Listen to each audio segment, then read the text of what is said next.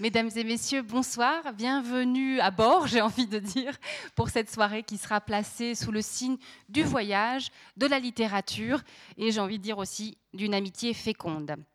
Alors, pour cette soirée qui est consacrée au thème du Kamchatka à l'Alaska, terre perdue du Pacifique, où nous aurons le plaisir d'entendre Sylvie Cohen et Marc Decret, mais aussi une lecture de Pierre Crevoisier et de Mathieu Berthaud. On racontera toute l'histoire ensuite, vous comprendrez pourquoi. Euh, je me permets de vous annoncer notre prochain rendez-vous.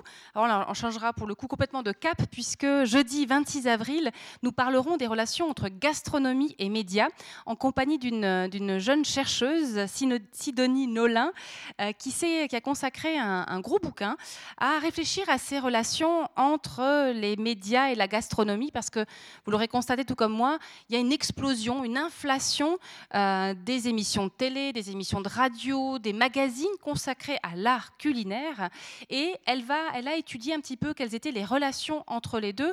Euh, l'étude du journalisme n'est pas évidemment une nouveauté, puisque le sociologue Pierre Bourdieu euh, l'a fait, mais là, elle, en tant que sociologue, elle a voulu se concentrer sur tout ce qui était médias liés à la cuisine. Et je pense que ça nous raconte pas mal de choses de notre rapport à la nourriture aujourd'hui, en 2018. Donc je peux que vous encourager à venir écouter cette jeune femme. Sinon, je vous rappelle évidemment le travail de David Marchand derrière vous, Regard quotidien, euh, une sélection des photographies réalisées pour euh, qui s'appelle aujourd'hui Arc Info, l'Express et l'Impartial auparavant. Donc un travail de commande, mais où bien sûr on sent la patte de l'artiste. J'aimerais remercier nos intervenants de ce soir, Sylvie Cohen et, Marc Decré d'être là ce soir, et comme je l'ai mentionné tout à l'heure aussi, Pierre Crevoisier et Mathieu Berthaud. Je vais vous les présenter brièvement. De Sylvie Cohen, je rappellerai simplement qu'elle est née en 1952, qu'elle est journaliste, qu'elle a d'abord travaillé au quotidien de Paris, puis à l'Hebdo et à la radio et la télévision suisse romande. Elle a été nommée directrice des affaires extérieures du canton de Genève en 1999 et elle a choisi la mer en 2008, tout en s'engageant euh, en parallèle au Festival international du film sur les droits humains à la communication. Ah, un chat malvenu, il passera. Marc Decré, quant à lui, est né en 1953, passionné d'aventure, de montagne et de mer. Il effectue de 1982 à 1987 un tour du monde à la voile sur Kiloé, un voilier de 8,50 mètres. Journaliste, reporter, puis rédacteur en chef adjoint à la radio suisse romande, il largue à nouveau les amarres en 2007 pour explorer en priorité la face nord du monde. Marc Decré et Sylvie Cohen sont venus en 2010, en 2013 et on est toujours très fiers de le rappeler, désolé. Euh, c'est ici même qu'ils ont rencontré Mathieu Berthaud, c'était en 2010, euh, pour le vernissage d'une exposition. On avait l'exposition, le vernissage à 19h15, j'ai envie de dire comme d'habitude, et puis ensuite la conférence. Puis habituellement, il y a toujours un lien. Et là, en fait, voilà, je voulais avoir l'exposition, je voulais le vernissage, je voulais la conférence, qui n'avaient rien à voir l'une avec l'autre. Après, il est de ses grandes intuitions, puisque euh, ça a été justement une très belle rencontre entre eux et qui fait qu'ils sont partis plusieurs fois en voyage et vous, racontera, ils vous raconteront tout ça mieux que moi. Nos conférenciers sont des passionnés, non seulement de la mer mais, et des contrées insolites, mais aussi des passionnés des, de la relation humaine placés avec eux sous le sceau de la générosité. Merci à vous, je vous laisse la parole et je vous souhaite à toutes et à tous une belle soirée. Merci. Merci, Madame Buenadonna. Alors, vous dire qu'on est content d'être au Club 44, c'est presque une évidence.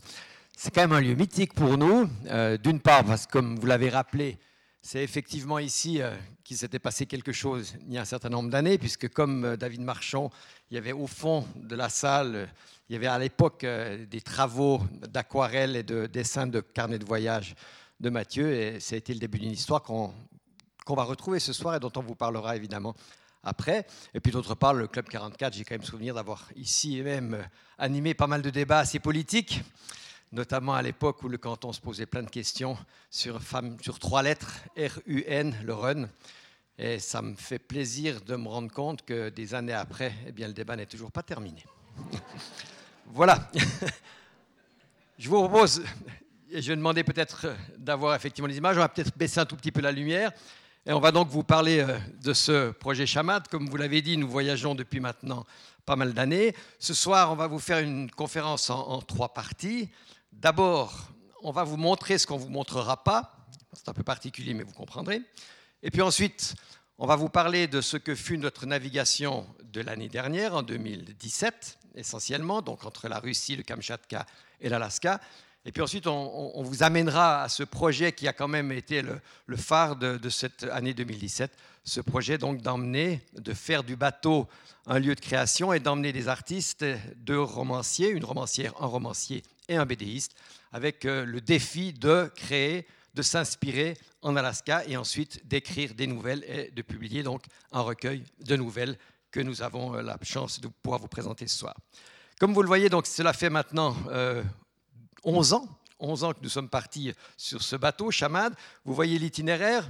En gros, vous voyez que, en gros, si on met l'équateur sur la carte, eh bien que l'essentiel de ce voyage se passe dans l'hémisphère nord, et pour une bonne partie aussi du voyage, encore même au nord du cercle polaire arctique. C'est donc véritablement une passion du Grand Nord qui nous a animés pendant quelques années, qui nous anime toujours, et je pense qu'elle n'est encore pas totalement terminée. Pour cela, eh bien, nous avons un bateau, c'est un bateau en aluminium, 12 mètres, un bateau, je dirais un peu un 4x4 des mers, qui est effectivement tout à fait euh, correspondant à notre programme, puisqu'on navigue plutôt dans des océans qui ne sont pas réputés pour être très caressants.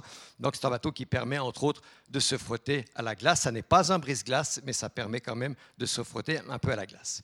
Alors on pourrait vous raconter toutes ces navigations année après année, vous raconter les navigations dans les glaces, on pourrait vous montrer aussi les rencontres avec les animaux, comme ici eh bien, un orque, on pourrait vous montrer aussi euh, les baleines, les baleines qui se promènent, les baleines qui de temps en temps nous font un petit bonjour avec la queue, puis de temps en temps un bonjour un peu plus spectaculaire.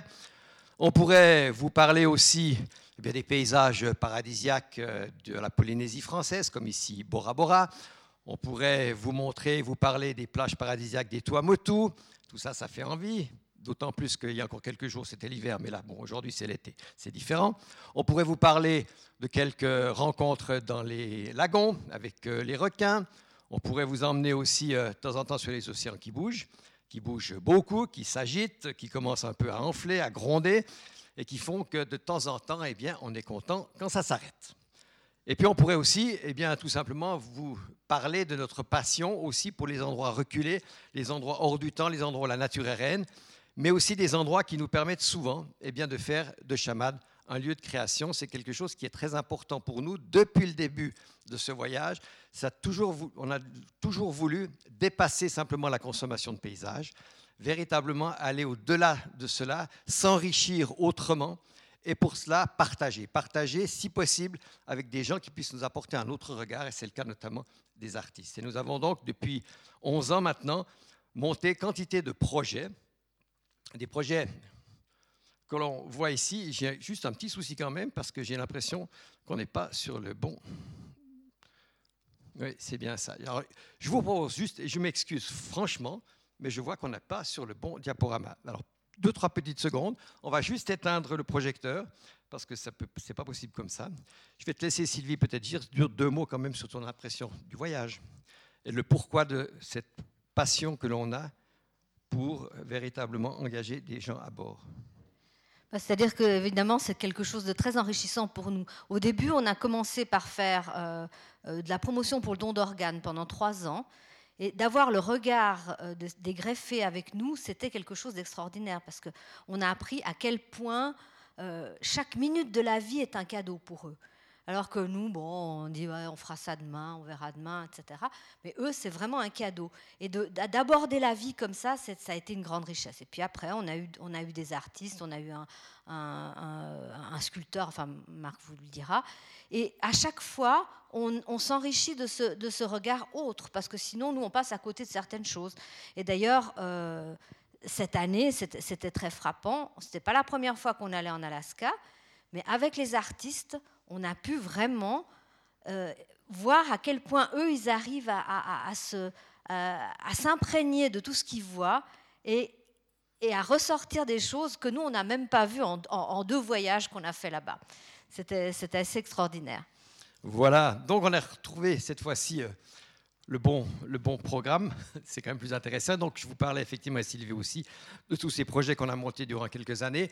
On vous les montre comme ça juste sur la carte. Vous voyez que grosso modo, dans toutes les régions du monde où on s'est arrêté, on a essayé de monter un certain nombre de projets. Projets qui nous ont permis euh, d'écrire des livres, qu'on vous avait d'ailleurs présentés ici, comme Chamadan non interdite, quand on était parti avec des greffés dans le Grand Nord de la Russie, comme le livre Quand le pôle perd le nord, c'était le fameux voyage, la première traversée par un bateau suisse du passage du nord-ouest. Et puis ça a été aussi beaucoup de films avec des artistes comme L'homme qui a vu l'ours, où on avait embarqué à bord un sculpteur en Alaska déjà, pour euh, véritablement suivre son travail durant une année. Un autre film, Les Racines et le Tronc, consacré là à un tatoueur marquisien de retour dans son pays et qui souhaitait véritablement relancer la culture marquisienne. Un film aussi au milieu du Pacifique avec la rencontre d'un véritable philosophe dans une île complètement perdue et isolée du Pacifique. Un autre projet aussi au Japon où nous avions là embarqué un petit pêcheur du lac Léman, professionnel, mais pour l'emmener rencontrer ses collègues japonais, petits pêcheurs japonais. Et là aussi, ce fut une aventure humaine assez incroyable, malgré la difficulté de conversation, puisque les pêcheurs japonais parlent relativement mal l'anglais et que notre japonais à nous était pour le moins difficile. Voilà. Tous ces projets, on ne vous les montre pas ce soir parce qu'on en aurait pour toute la nuit, mais vous pouvez tous les retrouver puisque nous avons un site internet www.chamad.ch et que lorsque vous allez sur ce site internet, vous avez tout en haut dans le menu cette espèce de petit euh, diagramme qui s'appelle les films de Chamad. Et si vous ouvrez cette page, eh bien vous trouvez tous les films, littéralement, vous pouvez les consulter, les voir sur YouTube, et tous ces films sont évidemment consultables gratuitement, notre but n'étant pas de commercialiser nos aventures, mais simplement de les partager. On va revenir alors, cette fois-ci, au projet qui véritablement nous a occupé l'année dernière, cette traversée qui devait nous ramener, après une grande boucle pacifique, devait nous ramener depuis l'Asie en direction de l'Alaska. Vous en voyez à peu près la situation. C'est donc une traversée qui a commencé très tôt dans l'année, au mois de mars en Corée, puis ensuite via le Japon, la côte orientale de la Russie, le Kamchatka et les Aléoutiennes, nous avons gagné l'Alaska quelques mois plus tard. Quelques mots sur la première partie d'abord de cette traversée, je dirais l'aventure russe, la côte orientale de la Russie, toute cette traversée dans la région de Vladivostok, des noms aussi mythiques comme, euh, comme euh, Sakhaline, comme les Kourils, le Kamchatka. On parlait peut-être juste quand même de quelques considérations météo, on ne va pas faire de vous des spécialistes de la météorologie euh, maritime, mais juste vous montrer ce qui se passe grosso modo dans cette région qui est influencée essentiellement par la mousson. Et la mousson elle-même provient de ce qui se passe en Chine. Une fois de plus, c'est encore la Chine. Eh bien cette fois-ci, ce que l'on peut dire, c'est qu'en hiver, sur le désert de Gobi, sur les déserts chinois, il fait extrêmement froid, ça crée une haute pression. Et donc les vents se mettent à tourner autour de la haute pression dans le sens des aiguilles d'une montre. Et donc, si vous naviguez dans la région du Japon, de la Corée, voire même du Kamchatka, vous avez des vents en général qui viennent du nord, qui sont très froids et qui sont souvent forts avec beaucoup de dépression, de mauvais temps. C'est donc pas la région et c'est surtout pas le moment pour naviguer là-bas. Si vous allez en été, c'est l'inverse. Il va faire très chaud sur les déserts euh, de Chine, donc cette fois-ci l'air commence à monter, ça se met à tourner dans l'autre sens. C'est ce qu'on appelle la fameuse mousson qui va amener sur tout l'océan Indien et en même temps sur toute l'Asie euh, du Sud-Est la pluie eh bien, ça continue jusqu'au Japon, voire même jusqu'au Kamchatka. Là, vous avez des vents de sud. Ce sont des conditions qu'on pourrait considérer comme beaucoup plus favorables pour naviguer. Ces vents sont souvent aussi moins forts. Seul problème, c'est que si vous attendez trop longtemps qu'ils s'installent, en même temps arrive l'été, et avec l'été arrivent les typhons. Et des typhons dans cette région, il y en a 28 par année. Donc autant dire qu'ils ne passent pas toujours au même endroit, mais que grosso modo, notre idée était d'éviter absolument de nous trouver trop tard dans la région du Japon et de ramasser un typhon. On en avait déjà pris en Corée, on en avait déjà pris deux ans avant au Japon. On n'avait pas envie de recommencer cette opération. Donc nous sommes partis au moment où la mousson s'inverse. Donc fin de la mousson d'hiver, début de la mousson d'été. Pour nous, c'était le début mai, et c'est donc au début mai que nous avons traversé du Japon en direction de Vladivostok. Ce n'est pas une très longue traversée. Pour nous, ça veut dire à peu près quatre jours de mer. On a fait bien attention d'éviter les eaux territoriales de la Corée du Nord parce que l'on savait qu'il y avait des incidents assez fréquents avec les pêcheurs de Corée du Nord qui quelquefois avaient littéralement capturé des équipages de navires occidentaux, ce n'était pas une bonne idée. Et puis en même temps, on était, je vous rappelle, l'été dernier, c'était le moment où il y avait un petit peu, euh, comment dirais-je, M. Trump et M. Kim qui jouaient à qui est le plus fort, et donc ils s'envoyaient des missiles, en tout cas d'un côté. Et donc, il y avait encore les trajectoires des missiles. Sur le moment même, on s'en est pas tellement inquiété. On a fait notre traversée et quand on est arrivé à Vladivostok, on a retrouvé Internet, on a, allumé les, on a repris les news et on a appris que deux jours au préalable, eh bien, M. Kim avait envoyé un missile qui était tombé au milieu de la mer du Japon. Et quand on a regardé la trajectoire, eh bien, c'était juste là on avait passé.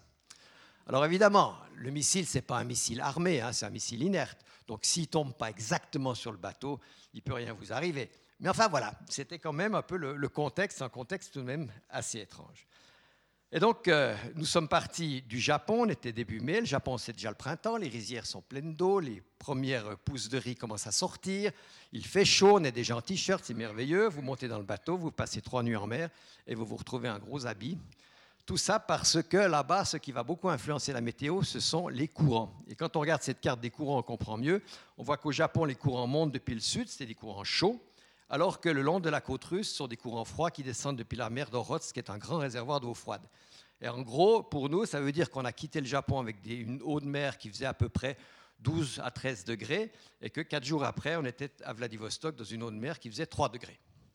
Donc ça change, et comme vous avez du chaud, du froid, les phénomènes météo sont en un petit peu renforcés, et la petite euh, dépression qui devait nous secouer un tout petit peu à la fin, qui devait avoir oh, une vingtaine, 25 nœuds de vent, s'est transformée en une dépression à 40 nœuds de vent. Nous avons eu les dernières 24 heures particulièrement agitées, où nous avons littéralement fui euh, avec le vent, avec un tout petit bout de toile à l'avant, et la mer était particulièrement agitée, les embruns forts sur le pont. Et quand, pour nous qui sortions de quasiment trois ans de navigation tropicale, c'était une piqûre de rappel assez énergique de ce qu'étaient les navigations arctiques qu'on avait un petit peu oubliées. C'est donc comme ça qu'on est arrivé à Vladivostok. Vladivostok, euh, grand port. On entre euh, à Vladivostok par la région du port charbonnier, c'est pas le plus gai. Mais très rapidement, ce qui nous a préoccupé d'abord, ben, c'était les formalités. Les formalités en Russie sont très compliquées parce que rien n'est fait pour des voiliers, parce que des voiliers, il n'y en a pas. En tout cas, pas de voiliers étrangers ou très peu. Et donc, vous êtes considéré comme un cargo et donc vous remplissez les papiers comme un cargo. Et pour nous, ça voulait dire 32 formulaires à signer à notre arrivée. Ça prend un certain temps, mais les autorités sont extrêmement aimables, mais extrêmement pointilleuses. C'est donc ainsi qu'on a fait notre entrée à la marina de Vladivostok nous sommes arrivés effectivement par, un, temps qui a commencé à se découvrir. La, météo n'était pas très accueillante, mais effectivement, à la marina Seven Feet, on a eu vraiment un accueil très très chaleureux. Euh, en Russie, quand on vous dit bon vent, quand vous partez, qu'on vous dit bon vent, euh, eh bien, on dit seven feet. Ça veut dire gardez sous la coque, euh, gardez sous la coque sept pieds et vous serez en sécurité. Et c'est la façon de vous souhaiter un bon voyage. Donc nous sommes arrivés là-bas il n'y a pas beaucoup de bateaux à voile étrangers qui, traversent là-bas, mais en revanche on a trouvé des fous de voile là-bas. Et euh, le, directeur de la marina euh, a monté une école de voile qu'il fait financer par les gros yachts des oligarques qui viennent là-bas. Et euh, comme ça, il peut financer ses bateaux à voile et surtout son école de voile. Et puis on a été les invités du boat show, parce qu'ils organisent aussi des boat shows et donc un boat show vraiment à la russe dans lequel on a été invité euh, d'honneur. Vladivostok euh, a été fermé, c'est une ville fermée jusqu'en 1994, et c'est pour ça qu'on a été extrêmement surpris de voir au bout du bout de la Sibérie une ville aussi euh, animée, que Vladivostok euh, est, moderne, avec euh, des flots de voitures, un, trafic dantesque de voitures japonaises. Alors on me dirait, ok, c'est normal, on est en Asie. Eh bien, la première réflexion qu'on s'est fait en arrivant, c'est que, mais non, on n'est pas en Asie, on est de retour dans l'Occident, en Europe, en Europe de l'Est peut-être, mais en Europe, on le voit à l'architecture, on le voit aussi à la mythique gare du Transsibérien, qui a 9, euh, euh, à 7 fuseaux horaires et 9000 km de distance de Moscou, est toujours à l'heure de Moscou. Et euh, Vladivostok, c'est vrai, a, cet art de conjuguer le passé avec l'avenir, peut-être pas celui que Lénine prédisait, mais enfin voilà, à l'art aussi de conjuguer le vieux et le neuf, avec parfois quelques réminiscence de l'époque soviétique, surtout quand on roule en voiture.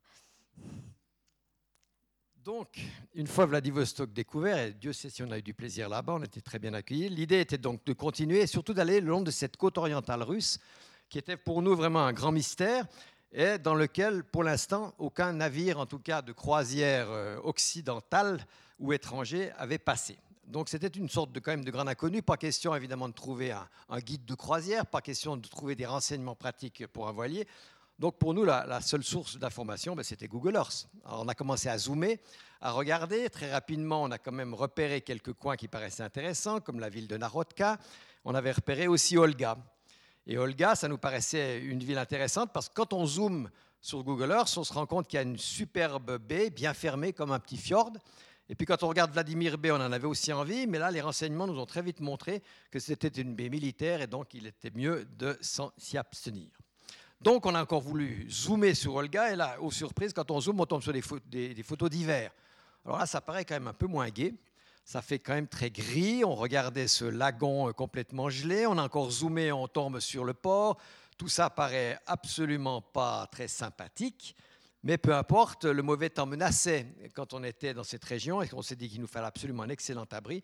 Donc on a décidé quand même de gagner ce lagon qu'on avait aperçu. Et quand on est arrivé, eh bien tout ce gris, aux surprises, ce n'était pas tout à fait cela. Effectivement, la tempête menaçait, mais quand on est arrivé, il faisait, grand soleil.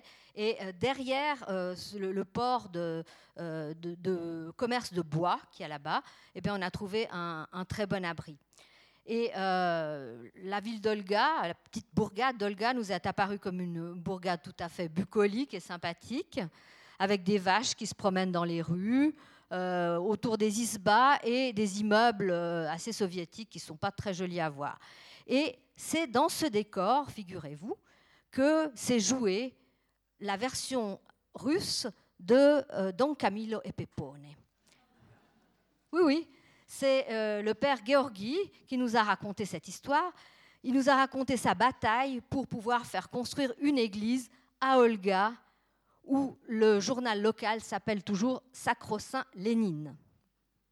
Et eh bien finalement, en 2010, Sainte Olga a pu être euh, inaugurée, mais euh, comme vous le voyez, derrière Lénine, qui lui tourne le dos.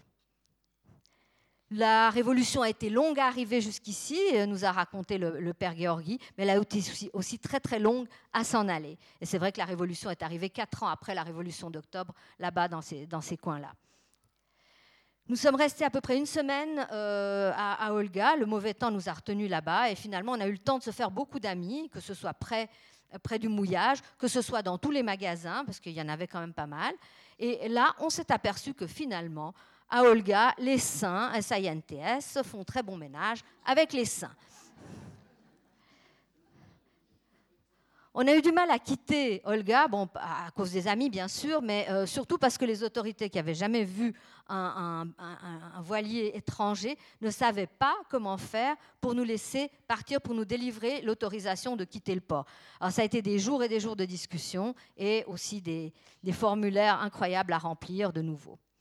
Et puis finalement, nous avons pu quitter cette, prison, entre guillemets, d'Olga pour aller euh, directement au bagne de Sakhaline, en passant par euh, le détroit de la Pérouse euh, et tout près de l'île d'Hokkaido et de son volcan, le Rebundake, qu'on a salué au passage. Et on voit l'île d'Hokkaido est vraiment très très proche.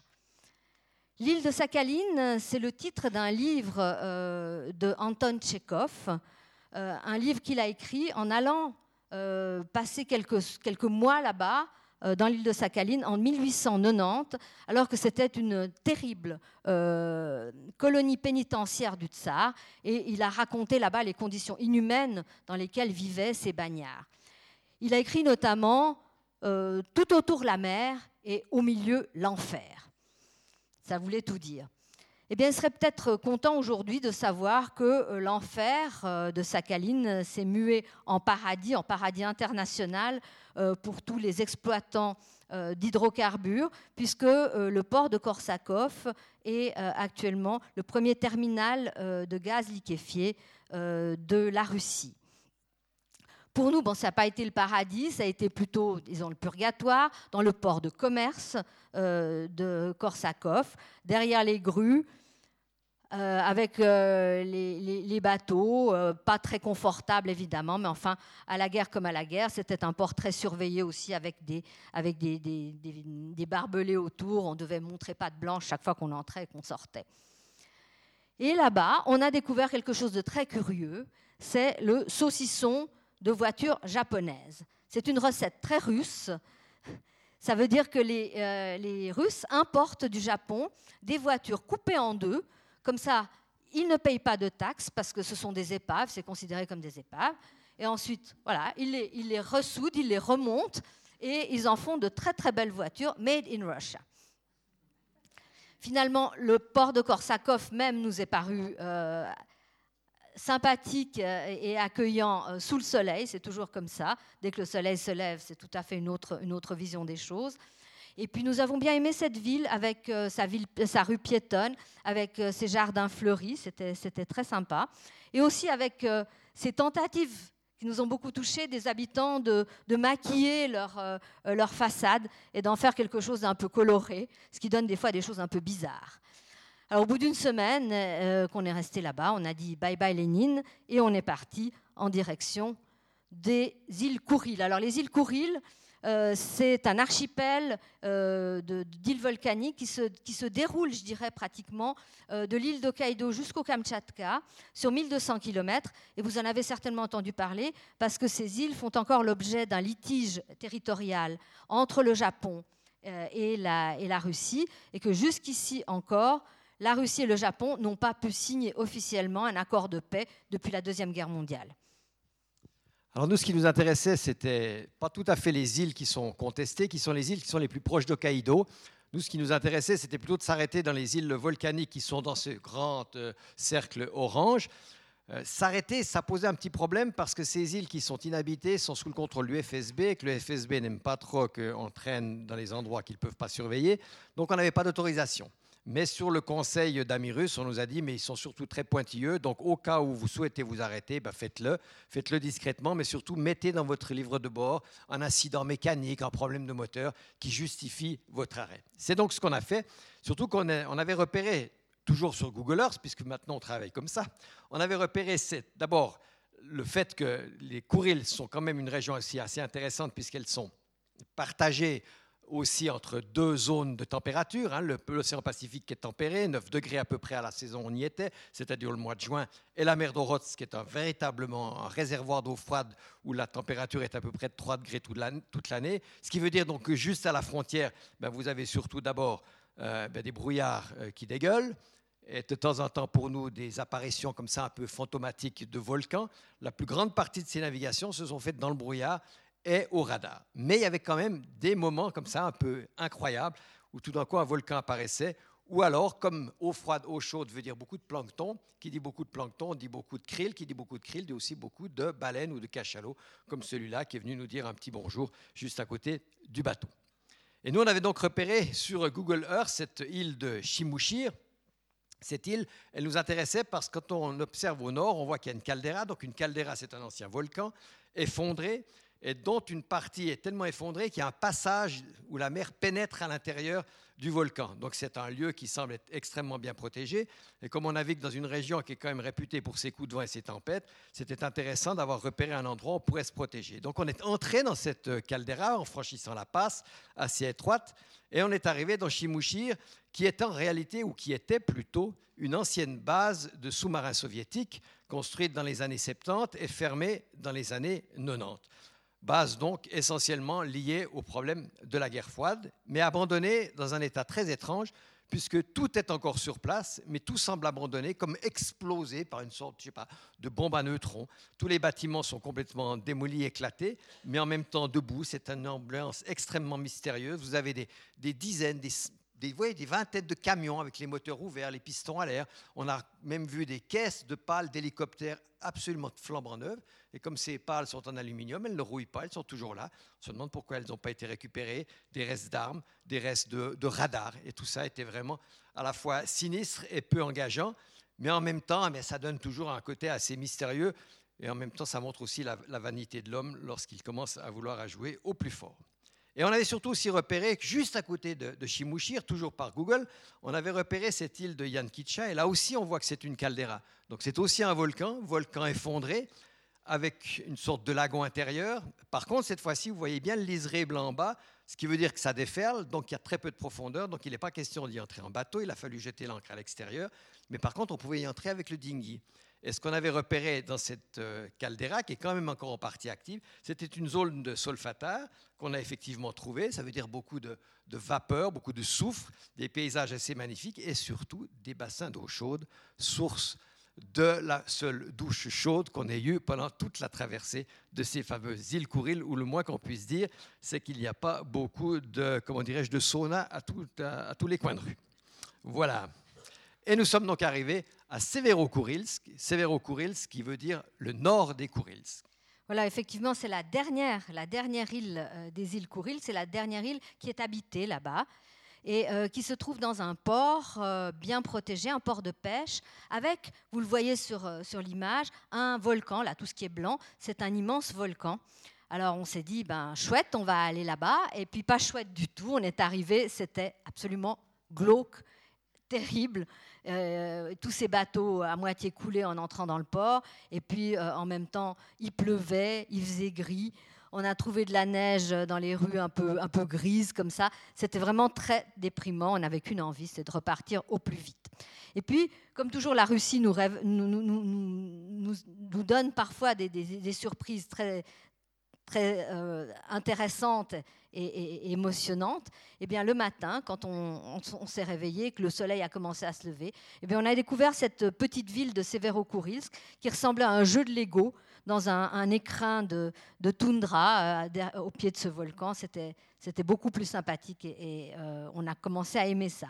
Et puis, on a, on a découvert aussi là-bas la poste alors vous verrez pourquoi je vous en parle, euh, derrière une, porte euh, euh, blindée, on aurait dit une porte de prison, c'était horrible, on a découvert une petite caverne d'Ali Baba avec des jouets et avec des gens qui faisaient la queue là-bas pour réceptionner leurs colis qu'ils ont, qu'ils ont commandés sur Internet.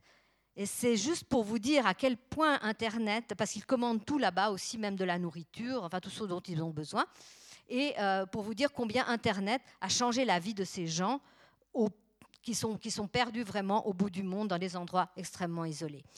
Et puis, finalement, quand on est parti, on a regardé euh, encore ce, paysage, on a vu cette, cette, neige grise, mais elle était grise simplement parce qu'il y avait eu euh, une éruption volcanique euh, quelques temps auparavant, et donc ça avait grisé la neige comme ça, ça faisait un peu peau de léopard, avec ces cimetières de, bateaux, et ben on avait vraiment l'impression de quitter euh, un tableau surréaliste qui était magnifique. Et donc nous avons continué notre route jusqu'à au Kamtchatka, à Petropavlovsk. Et on a eu, c'est vrai que ça a été très émotionnant quand on est arrivé en vue de la péninsule du Kamtchatka, enneigé comme ça, c'était très beau. Euh, et j'arrivais là, je réalisais un rêve finalement, un, vieux rêve, et je voudrais rendre hommage à celle qui a suscité ce rêve. Euh, elle s'appelle, s'appelait Lisa Christiani. Euh, ça a été une des premières violoncellistes femmes euh, européennes, parce que vous savez bien qu'à l'époque, on ne jouait pas avec un instrument, euh, les jambes écartées avec un instrument euh, entre les jambes, ça ne se faisait pas. Eh bien, elle, elle l'a fait. Et elle n'a pas fait seulement ça, mais elle a traversé au milieu du 19e siècle toute la Sibérie. Elle a traversé la mer d'Okhotsk avec son Stradivarius et elle est allée jusqu'au Kamtchatka. Et elle est arrivée là-bas et elle a dit, voilà, là, euh, c'est un pays de cocagne. À l'époque, c'était très florissant économiquement. Et euh, c'est un chef-d'œuvre de la nature. Eh bien, c'est vrai quand on arrive dans la baie d'Avacha, on dit, c'est une baie absolument splendide, magnifique. Et si la capitale, Petropavlovsk, n'est pas une ville euh, extrêmement coquette, disons, puisqu'elle a été pendant des années aussi sous le régime militaire là-bas, eh bien, ce qui est extraordinaire, c'est que vous tournez la tête à 360 degrés, vous voyez des volcans tout autour de vous. Des volcans derrière les immeubles, des volcans au bout de la route, des volcans sur les plages, quand vous êtes sur les plages, et aussi des volcans qui rendent tout extrêmement majestueux, y compris Lénine, qui décidément nous a accompagnés tout au long de ce voyage. Le Kamtchatka, c'est une centaine de volcans, dont une trentaine sont encore en activité. Et le problème, c'est qu'il euh, n'y a pas de route. Donc, euh, la façon la plus simple de visiter, de voir ça, c'est en hélicoptère, surtout quand on n'a pas beaucoup de temps. Comme nous n'avions pas beaucoup de temps, on a fait ça. Et puis, quand on arrive là, qu'on voit la rencontre de, la, euh, l'eau, la rencontre de la glace, la rencontre du feu, la rencontre de la mer, eh bien, on se dit que vraiment, on se croit dans un tableau et que vraiment, Lisa Christiani avait raison. C'est un chef-d'œuvre de la nature qui donne d'ailleurs un goût de reviens-y. Et oui, parce que ces images que vous voyez là, elles ont juste deux semaines et demie. Euh, l'idée, quand euh, on a survolé évidemment tous ces volcans euh, en hélicoptère, qui était le mois de juin, qui avait encore pas mal de neige, il m'est venu à tout de suite l'idée de dire ben, pourquoi on ne reviendrait pas à ski pour essayer de grimper sur ces volcans et aller à la découverte de ces volcans actifs en peau de phoque. Et c'est ce qu'on a fait effectivement au mois de mars avec une équipe. Vous voyez juste comme ça quelques idées, quelques impressions. Mais cette rencontre littéralement entre la neige, parce qu'il y a des mètres de neige, il neige 15 mètres par année au Kamchatka, et en même temps le feu, eh bien ça vous donne vraiment des souvenirs exceptionnels. Seul petit défaut peut-être de cette expédition, le froid, puisque pratiquement toute l'expédition s'est déroulée comme ça, et que pour les photos de portraits des copains, c'est un petit peu monotone. Voilà.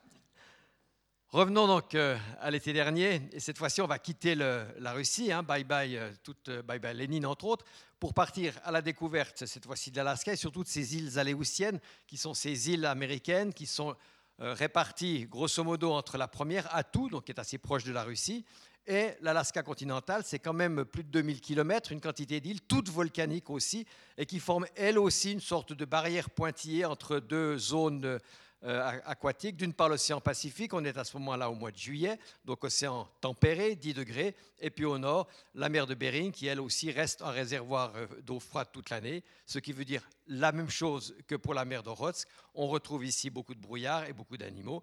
Des brouillards dès notre arrivée dans l'île d'Atou, on voit déjà ces, ces, brouillards qui dégueulent comme ça sur la mer. Ça donne des paysages quand même assez mystérieux.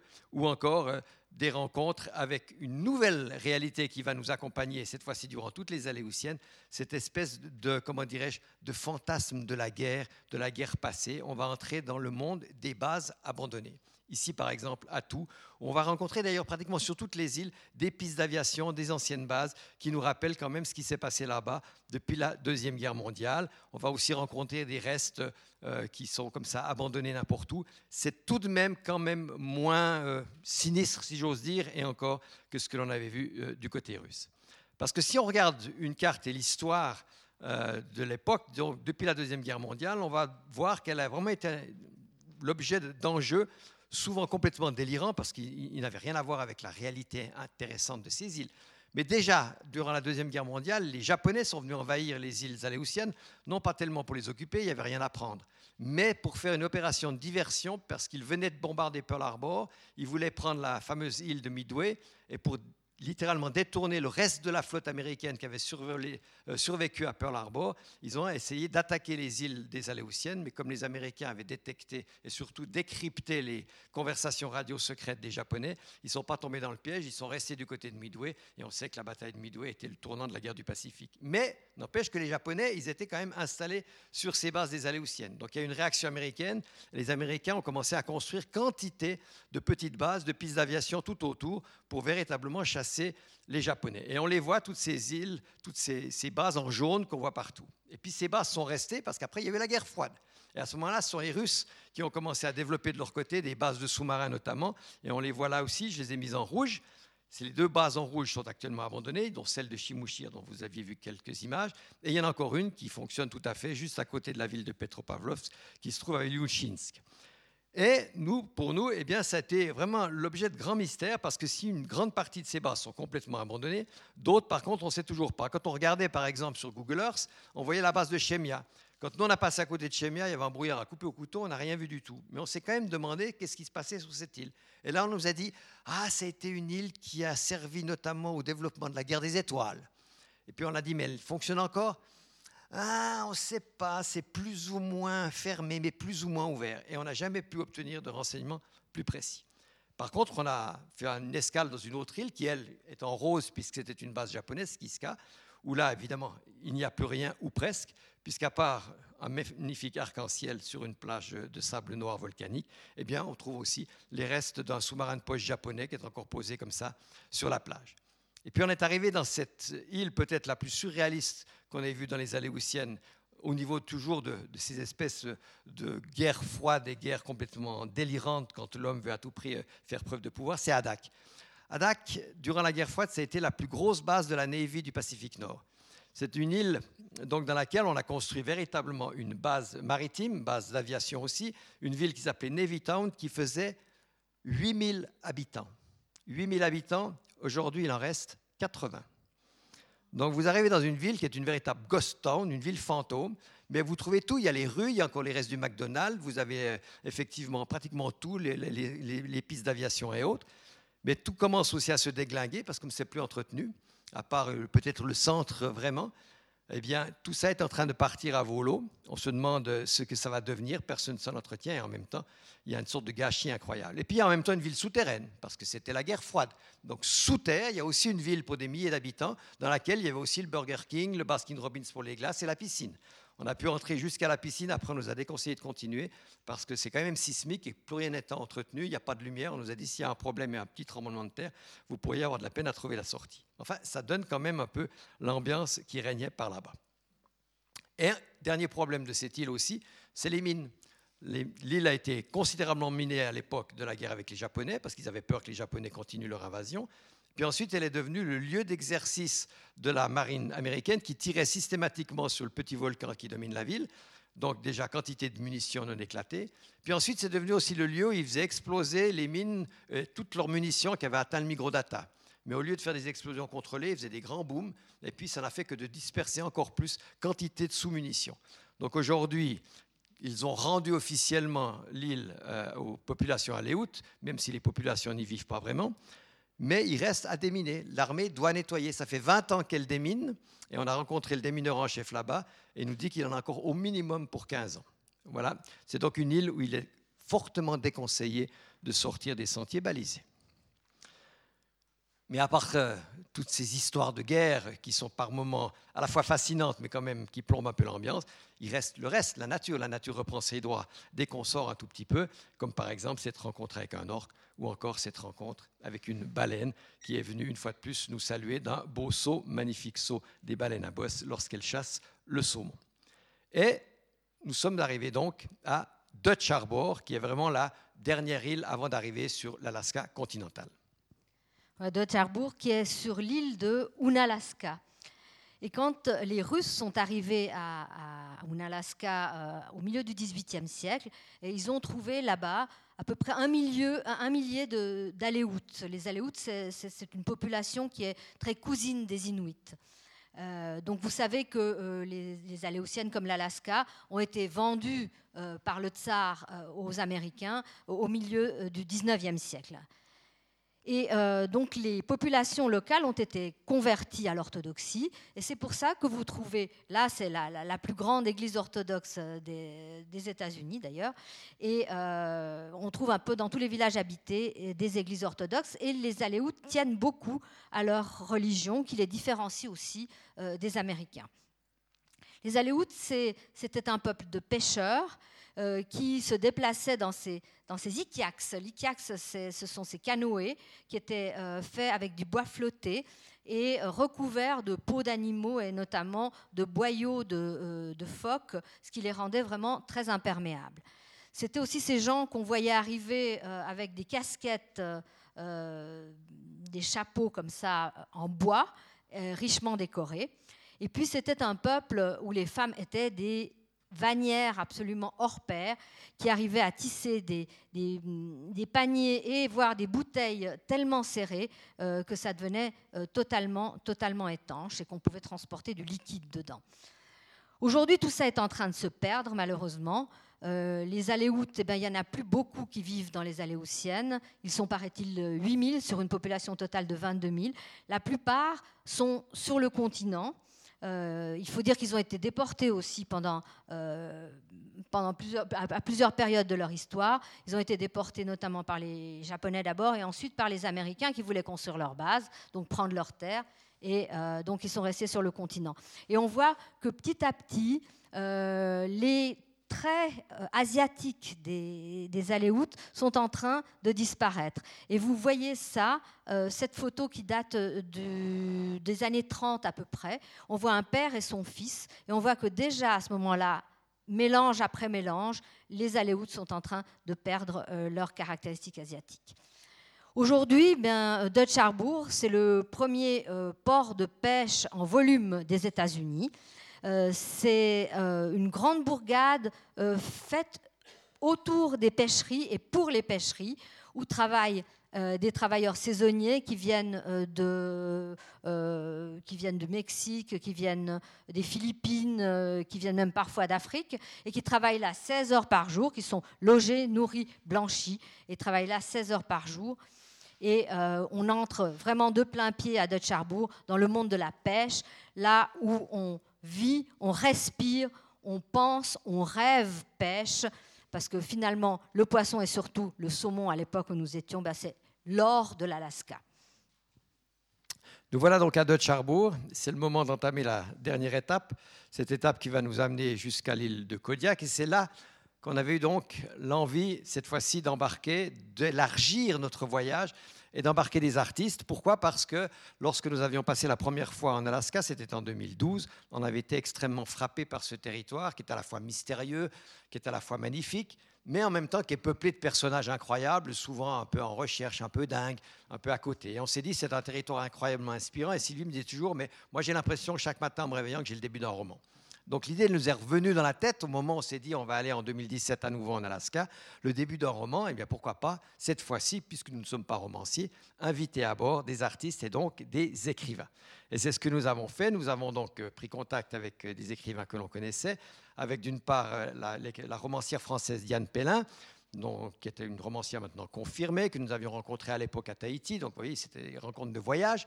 Mais elle-même, donc, est à son cinquième roman, qu'elle est d'ailleurs en train euh, de promouvoir en France dans une longue tournée un petit peu compliquée par les grèves de la SNCF. Et puis, nous avons aussi euh, eh bien, proposé à, Pierre Crevoisier d'embarquer. Pierre Crevoisier, outre le fait que c'est un de mes anciens collègues, est aussi un romancier confirmé qui a publié déjà deux romans et un recueil de nouvelles. Et là aussi, convaincu par la qualité de son écriture et par le, style aussi des histoires qu'il raconte, on s'est dit, en Alaska, ça va être top, il va avoir plein de choses à raconter. Et enfin, l'idée nous est revenue évidemment de réembarquer Mathieu, qui était venu avec nous euh, dans le passage du Nord-Ouest, qui avait illustré notre livre euh, Quand le pôle perd le Nord. Mais Mathieu est aussi un, redoutable BDiste qui fait des, BD. Il en a fait quelques-unes de magnifiques, dont celle dont on se souvient parce qu'elle été pour nous une révélation, celle faite avec des textes de Ramu. Vous avez une BD dont tout ce qui est écrit est du Ramu. Alors évidemment pas in extenso, mais c'est vraiment un recueil de nouvelles en BD magnifique. Et on s'est dit, cette fois-ci, on invite Mathieu, mais Mathieu, on va lui demander non pas d'illustrer, de nous raconter aussi une histoire, comme les écrivains, simplement avec son écriture à lui, qui est donc l'écriture BD. On leur a lancé le défi, on leur a dit, venez, vous embarquez, vous regardez, vous vous inspirez, et votre défi, eh bien ensuite, ce sera d'écrire, et on vous propose d'essayer à tout prix de sortir un livre six mois plus tard. C'est ce qu'on a fait, on vous le présentera tout à l'heure, mais avant, il faut peut-être découvrir le voyage, découvrir comment ils sont venus, comment ils ont découvert l'Alaska, comment ils ont rencontré les gens, comment ils se sont posés des questions sur l'écriture. Et ça, je vous le propose de le découvrir dans ce film. Je vais vous souhaiter une excellente projection. Nous allons baisser la lumière et lancer ce film.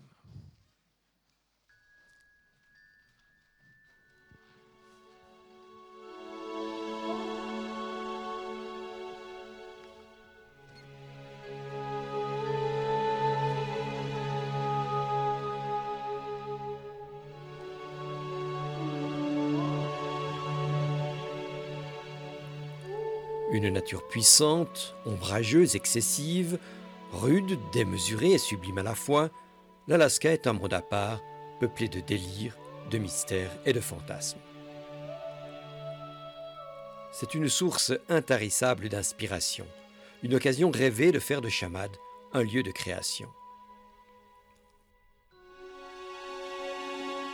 Ici où chaque jour le début d'une histoire peut jaillir, nous avons invité à bord trois auteurs pour qu'aventure rime avec écriture.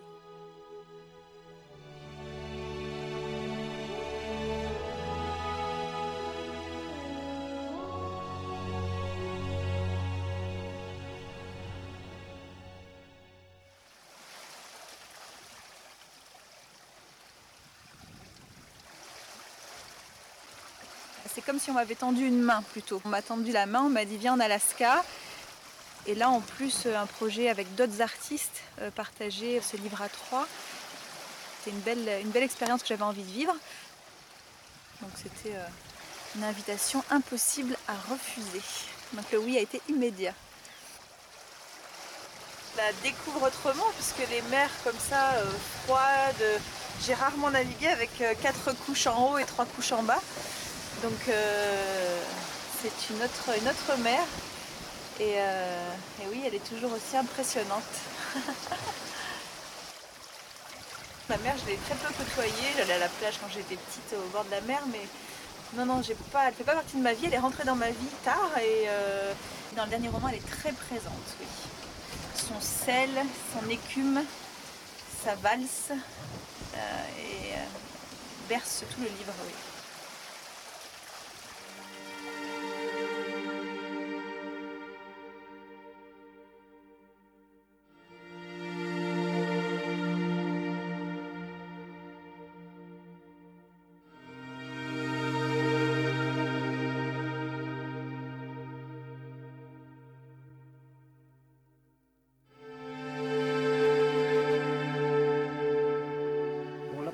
Je suis un peu en train de me fourvoyer dans toute cette euh, foison de verre.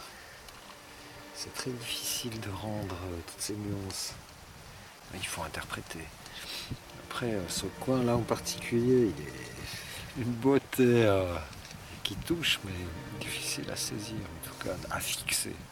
ça demande une attention soutenue, quoi. disons plutôt une perméabilité, je dirais c'est pas finalement pas tellement ce que tu vois, quoi, mais plus ce que tu sens, que tu, que tu perçois de manière plus générale. C'est tellement euh, puissant, présent, ça parle de quelque chose d'au-delà de, nos petites histoires humaines, des vicissitudes de personnages. Là, tu es en dehors de tout, tu n'as pas envie de raconter une histoire, tu as juste envie de rester là, puis de d'apprécier le lieu.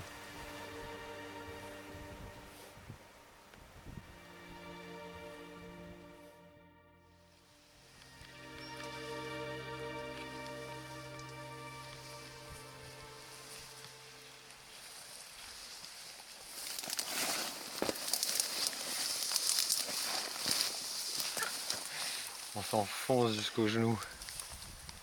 C'est beau, ça sent bon. On a quand un peu l'impression de, violer un territoire. Ah, on sent tout petit, minuscule, petite baie rouge comme ça, au milieu de cette immensité où rien n'est fait pour nous. Mais c'est assez magnifique de se confronter à ça. De loin, on n'imagine pas. On voit ces espèces de petites collines comme ça. On a l'impression que peut les traverser sans problème. Et là, on est dans la jungle. On se demande qui c'est qui a euh, déroulé le tapis rouge comme ça devant nous. C'est extraordinaire tu as l'impression de marcher sur un, sur un tapis volant, puis en même temps, euh, ah, il faut, faut, le mériter. Hein. Même si on n'est pas sur l'Everest. La pause balade marche, quand tu es en phase d'écriture, tu en fais beaucoup énormément. Quoi. Ça, permet de poser les mots, ça permet d'ouvrir des fenêtres, ça permet d'essayer, ça permet de, rêver, ça permet euh, de mêler tout ça et d'imaginer la suite. Ouais. Je pense que c'est aussi important aussi de, lâcher, de lâcher l'écriture aussi par moment pour la retrouver ensuite.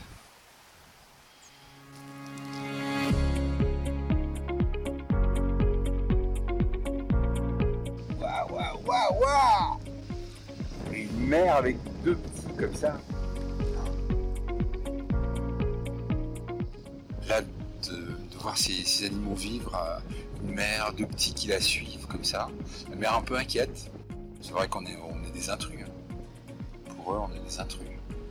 La première fois que tu fais ce genre de rencontre, c'est beau, très beau.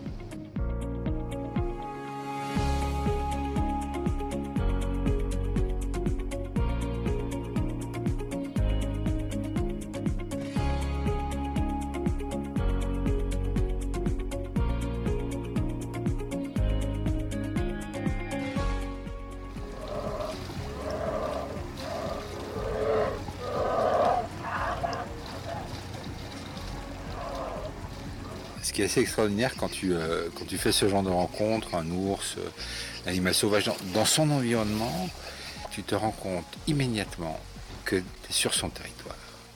Il n'y a pas d'excitation euh, dans, ce genre de rencontre, pour moi en tous les cas. Il y a un enthousiasme, bien sûr, de voir, d'observer la vie, de, savoir qu'elle existe. c'est la première fois que je découvre, que je vois un animal, cet animal-là, dans son environnement, une mère avec ses petits c'est pas l'excitation, c'est un profond respect. c'est vraiment un profond respect pour, euh, pour cette vie-là, telle qu'elle est là, telle qu'elle va rester, j'espère.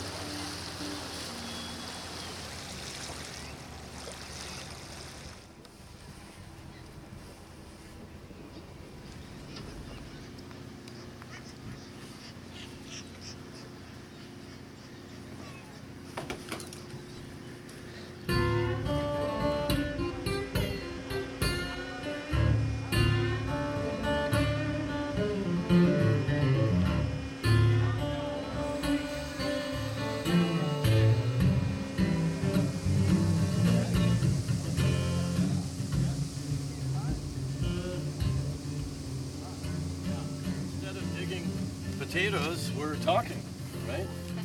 Well, there had been bear- bears around. See these ponds down here? Um, uh, chum salmon come right here. And so bears come and eat the fish right there. And, and so there's dead fish laying around. Ah, c'est vraiment surprenant. Ils sont à peu près 47, 47 personnes ici, qu'un mélange euh, avec d'aventuriers, euh, de gens comme, euh, comme Steve, euh, qui est arrivé ici euh, à 19 ans, euh, qui raconte euh, qu'il est arrivé en hydravion. Des gens un peu perdus. C'est un peu ce, ce mélange, c'est vraiment très très très surprenant.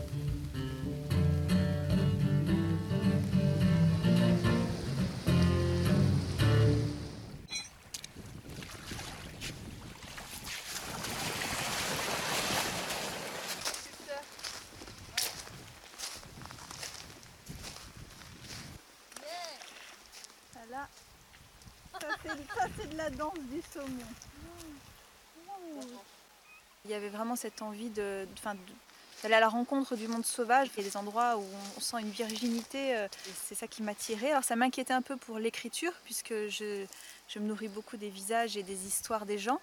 Et finalement, euh, ponctuellement, on rencontre une gueule, une histoire, euh, un, visage, un, prénom, et, et- l'histoire vient toute seule. Donc c'est au-delà de mes espérances là. L'écriture, c'est quelque chose d'essentiel dans ta vie. Oui, c'est devenu essentiel, euh, vital. C'est une respiration, c'est ma respiration. J'expliquais avec des, des- lycéens que j'étais allée rencontrer, je disais, moi tout le temps, me disait à la tête dans la lune dans mes comptes rendus scolaires. Et, et je pense que les mots m'ont permis d'accéder à cette lune. Et heureusement que je les ai, puisque sinon je pense que je serais toujours un peu perdue si je pouvais pas, si pouvais pas mettre en mots tout ce qu'il y a là autour de moi tout le temps. euh, je suis assez, euh, assez aérienne, je plane.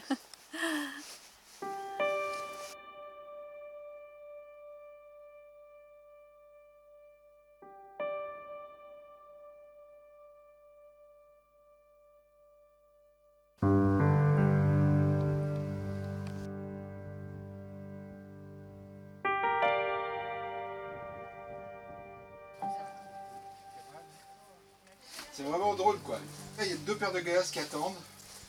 T'as l'impression que le propriétaire vient de partir. On essaie d'avancer prudemment, on va pas monter à l'étage parce que je crois que on risque de tout faire s'écrouler. Mais... Ce qui serait intéressant, c'est de trouver ici un, un- un élément qui permette de dater. C'est vraiment très difficile. Qui permette de dater quand quelqu'un euh, vivait encore ici. Et pourquoi ils sont partis. Tiens, la chambre à coucher, les vieux plumards. Le mystère, il est là, dans l'écriture euh, pour tenir en haleine le cas pour raconter une histoire, pour, euh, pour garder le fil de l'histoire. Et puis ensuite, à un moment donné, on, la laisse peut-être entre les mains du lecteur, euh, ou on la résout, ou on lui donne les clés, euh, à voir.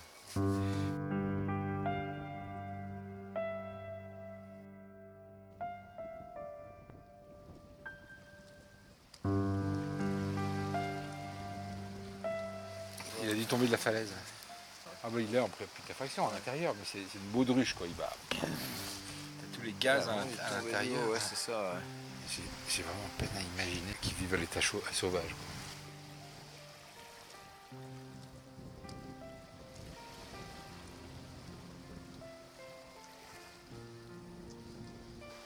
Mona P. Wilson, 29 septembre 1911, 10 octobre 1916. C'est bien triste, tombe d'enfant mort. Bah, tu vois, tu pourrais imaginer qu'elle est...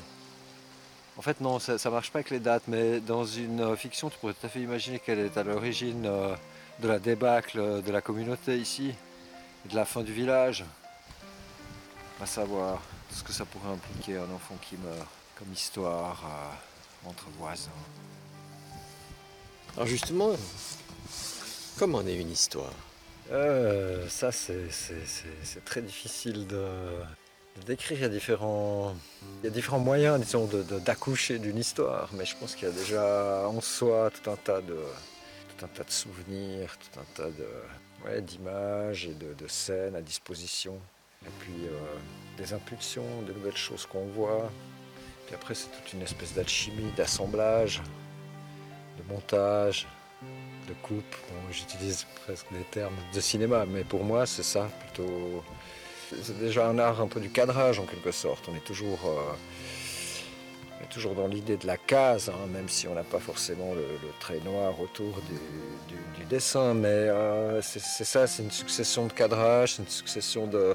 C'est l'art de la séquence en fait.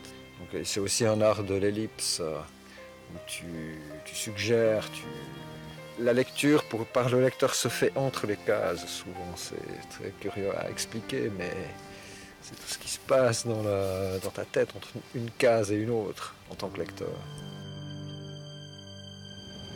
Vous allez nous donner du saumon, hein Ouais. On va y aller. We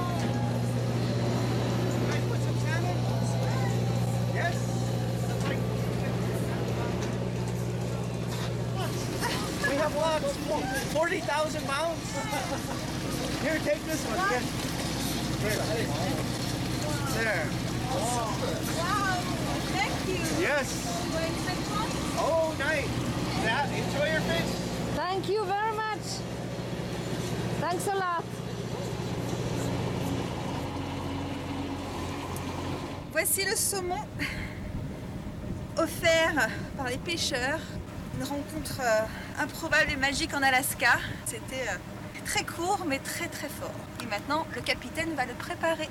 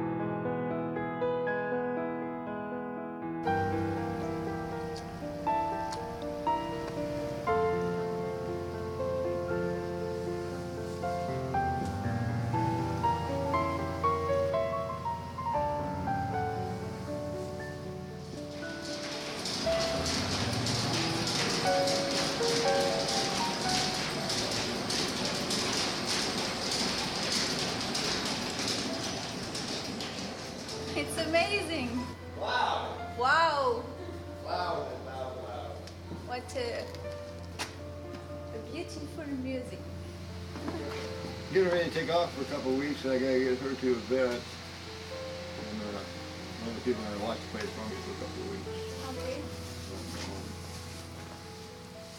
On hésite à savoir euh, si on est dans un musée ou dans un cimetière.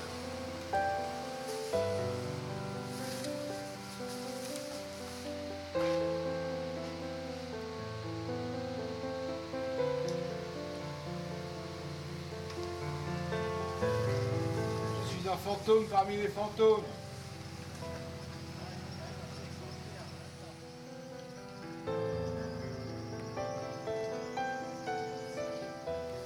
L'écriture, pour moi, c'est d'avoir un plaisir. Euh, je ne peux pas imaginer euh, que ce soit quelque chose de laborieux. Euh, souvent, je le sens, c'est comme ça que je le sens, j'ai l'impression que chaque fois que je rencontre l'obstacle et que ça devient lab- laborieux, c'est pas bon. Donc j'arrête et, je sens assez bien le, moment, le moment où ça, vient, le moment où le- véritablement la plume, quand, je parle de plume, j'écris plus du tout à la plume, euh, utilisons ces, images-là encore. Euh, les doigts qui parcourent le clavier, euh, fil, coule. Voilà. C'est parfois, vraiment parfois, c'est pas du tout mystique hein, ce que je dis, c'est vraiment une extase.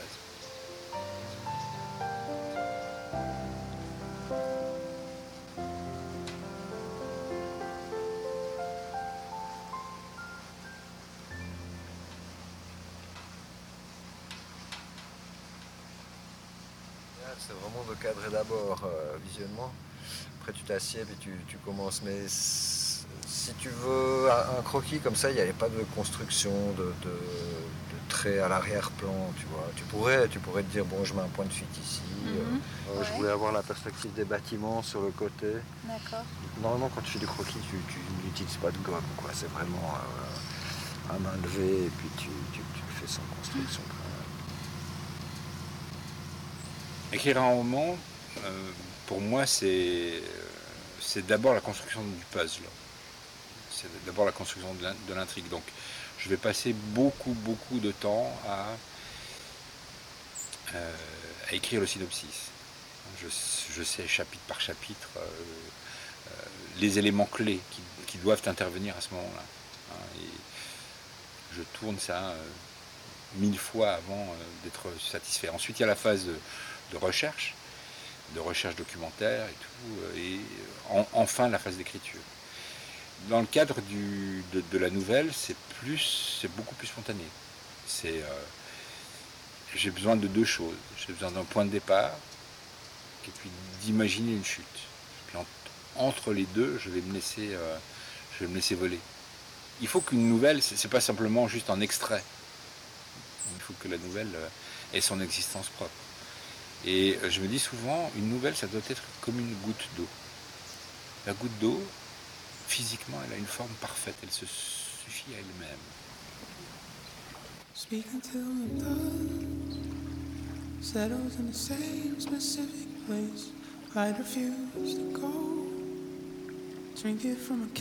Là, c'est James Vincent McMorrow que j'écoute euh, en ce moment. En fait, j'écris en musique en permanence. Pour moi, l'écriture, c'est de la musique et j'écris beaucoup au clavier. hein, quand euh, j'ai des cahiers pour des prises de notes, euh, mais quand je suis en rédaction, euh, je suis vraiment sur mon clavier et j'ai cette sensation de pianoter comme je ferais du piano. En fait, c'est assez fort ce sentiment musical. Et donc, oui, ça m'embarque. déjà, ça me. il suffit que je mette mes écouteurs dans les oreilles et, je suis dans ma bulle et je suis dans mon histoire et, et il n'y a que, que mes mots et moi. Donc ça, ça m'isole du monde. Euh, la musique aussi parce que ça, me- ça me permet d'accéder à des émotions en fait. Euh, ça va me permettre de, faire naître des émotions qui ne sont pas les miennes. Donc ça, j'utilise la musique pour ça aussi. C'est euh, indispensable. Il y a ça et le thé. je bois des litres de thé. En fait, l'écriture, c'est plein d'étapes. Il y a l'étape, donc l'étape d'observation, de voilà, on est là, on se nourrit. Après, il y a l'étape de, c'est pas un joli mot, mais de digestion, c'est-à-dire que ça se met en place et tout se, connecte. Et quand je suis prête, quand c'est le moment, effectivement, je vais écrire d'un G. Euh, ça sort tout seul. euh, euh, Il y a peu d'hésitation. Mais en amont, il y a un gros travail de, grossesse en fait, hein, qui, est, au-delà des mots, qui est au-delà de poser des mots sur le papier. Et ça, c'est 80% d'un livre ou d'une histoire, et dans cet amont en fait. Le- les mots qui sortent, le jaillissement, c'est c'est assez fulgurant et assez rapide pour moi en tout cas. Je suis pas quelqu'un, je suis pas laborieuse dans l'écriture. Je, ne vais pas écrire tous les jours. C'est pas mon Voilà, je vais vivre, remplir, et quand j'écris, c'est assez rapide. Je savais qu'on allait dans des endroits très sauvages grâce au bateau. hein. Là, là, on vit quelque chose d'extraordinaire. C'est-à-dire qu'on aborde l'Alaska par la mer, on va dans des endroits complètement vierges. Et, et j'avais un peu peur de cette absence d'hommes. Et finalement, on, voilà, on, a fait peu de, peu de lieux habités, mais les quelques pêcheries où on a été quelques heures, euh, voilà, les quelques rencontres brèves euh, sont tellement fortes et, chacun porte une histoire tellement... euh, c'est quand même des histoires extraordinaires là, en, quelques, en quelques rencontres. Et, euh, et oui, donc les personnages pour moi sont importants puisque c'est eux qui vont mener la réflexion, c'est eux qui vont, qui vont avoir le regard sur la nature, c'est eux qui... voilà, je ne je pourrais pas me contenter de, de décrire la nature comme ça. Le regard de l'homme, ses sensations, ses émotions euh, nourrissent vraiment la nouvelle. Donc oui, les personnages sont très importants. Cela dit, ces personnages que tu rencontres, c'est pas leur histoire que tu vas raconter. Pas du tout. C'est-à-dire que je m'approprie euh, leur corps, je m'approprie euh, leur, euh, leur gestuelle, leur regard. Et après, euh, voilà, peut-être qu'un personnage va être la combinaison de 3-4 rencontres que j'ai faites là.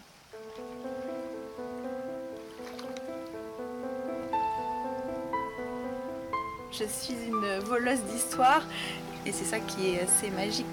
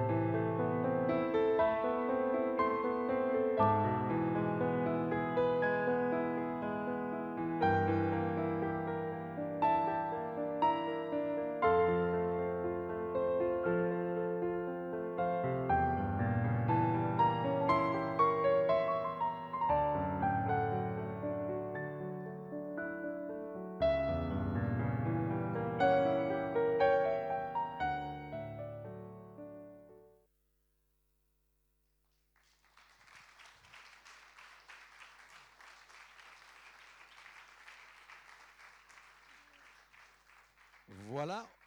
On peut peut-être encore avoir juste euh, l'image. Voilà, qu'on voit quand même le résultat. hein, ce, livre, Marin à l'encre, euh, qu'on va vous présenter tout à l'heure. Mais j'aimerais accueillir maintenant quand même bien voilà, ceux qui étaient à bord. Je suis désolé, Diane n'a pas pu nous rejoindre pour l'instant. Elle sera présente, du moins on l'espère, au Salon du Livre, euh, si les ennuis de transport se résolvent. Mais j'aimerais quand même accueillir maintenant donc Mathieu Berthaud et Pierre Crevoisier.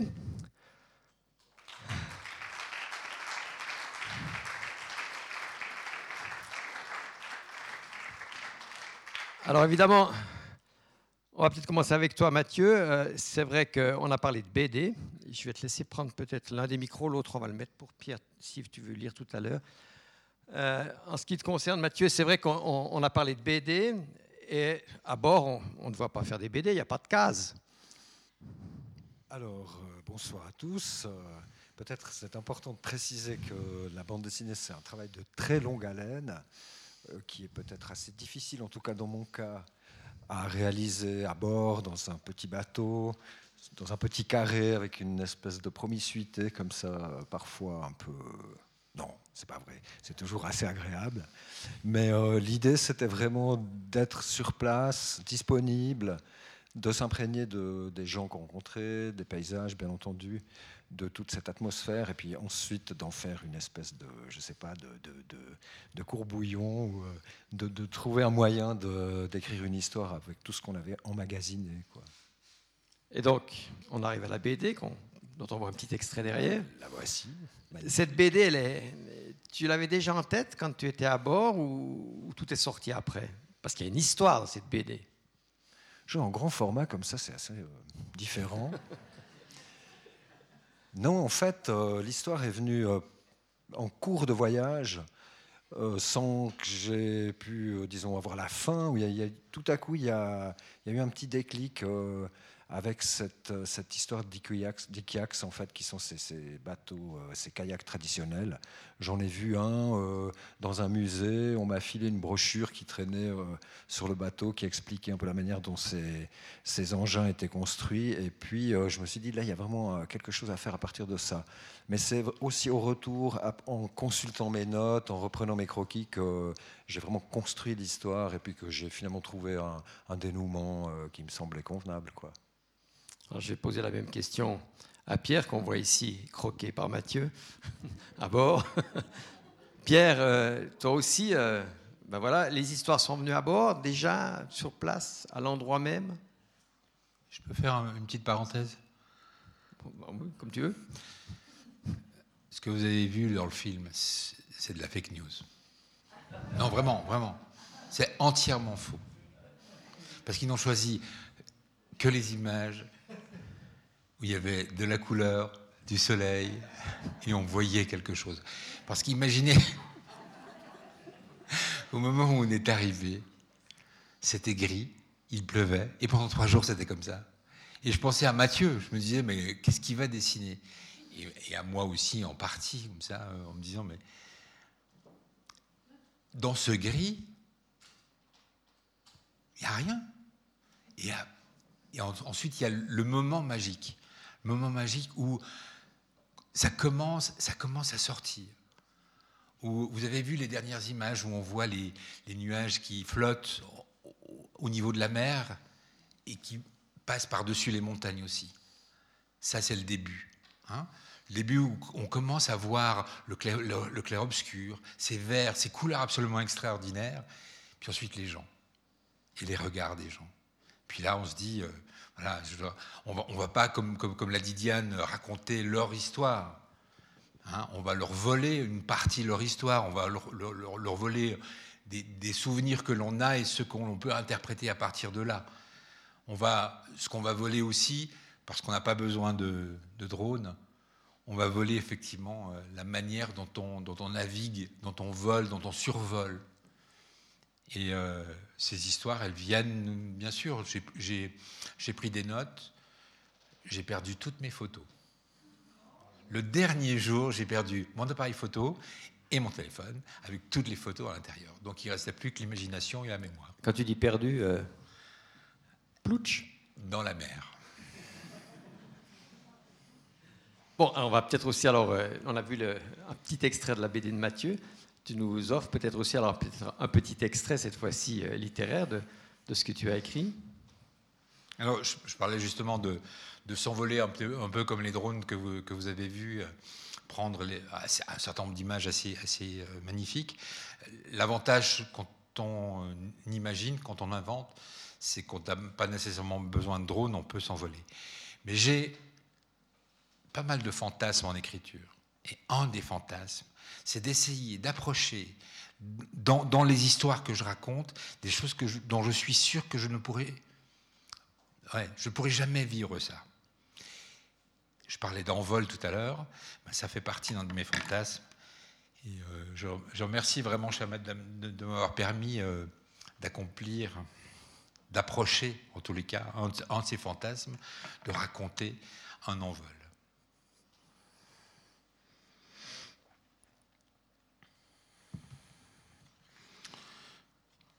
Ça, c'est tiré d'une nouvelle qui s'appelle L'enfant qui voulait être un oiseau.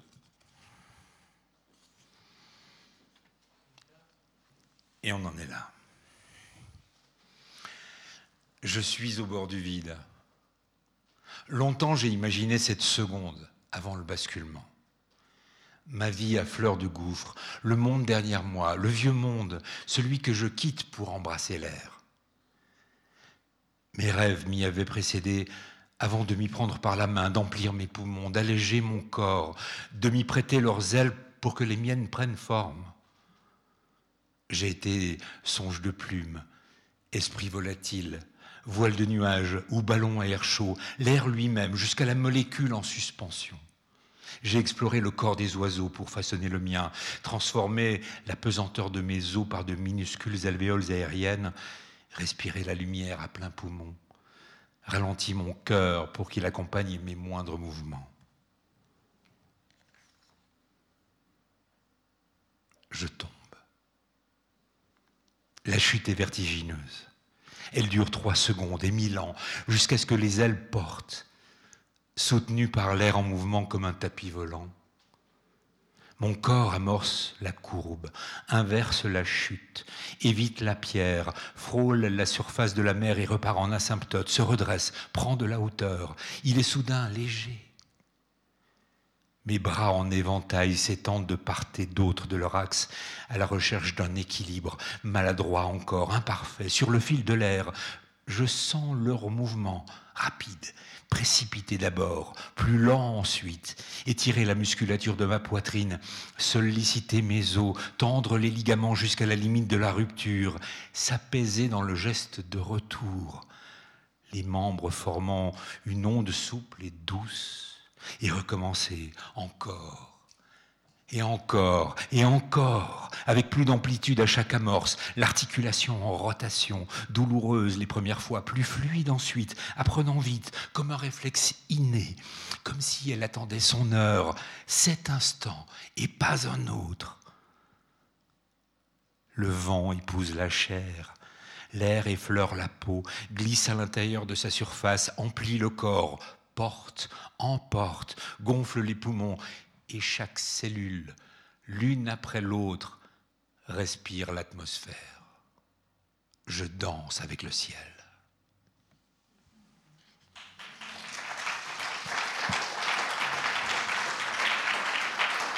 L'enfant qui voulait être un oiseau, extrait donc de ce livre Marin l'encre, écrit par euh, Pierre Croisier, Diane Pellin et BD de Mathieu Berthaud. Madame Bonanona, on, se remet à vous.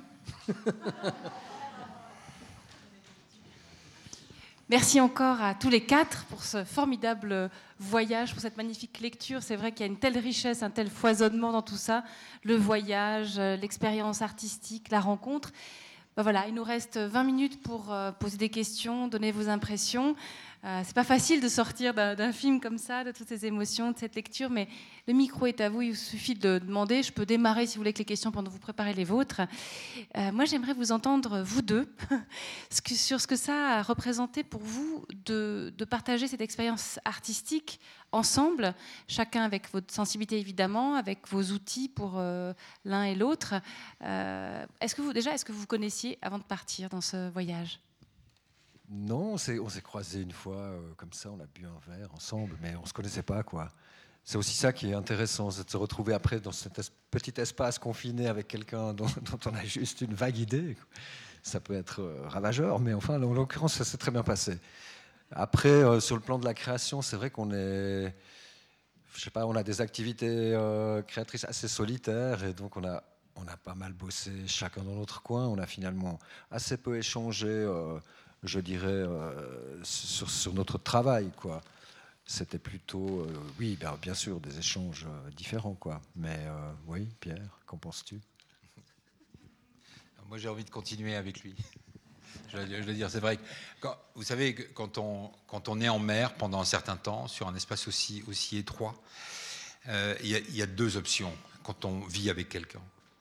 Soit on est amis pour la vie, soit on ne voit plus jamais la personne. en l'occurrence, j'ai choisi et pour, et, pour Mathieu et pour Marc et Sylvie.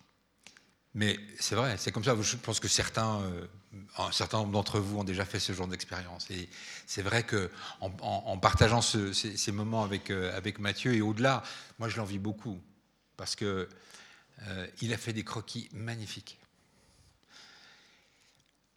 Et je l'ai tellement envié à partir du moment où j'ai perdu toutes mes photos, j'ai commencé à faire des dessins. Hein?